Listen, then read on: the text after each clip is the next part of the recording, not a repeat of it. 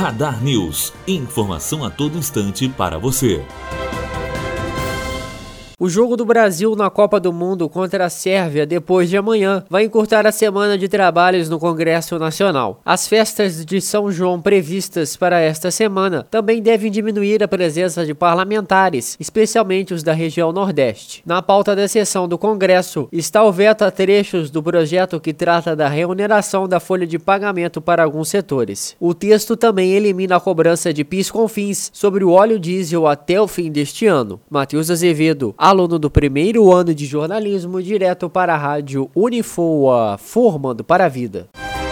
Radar News. Informação a todo instante para você.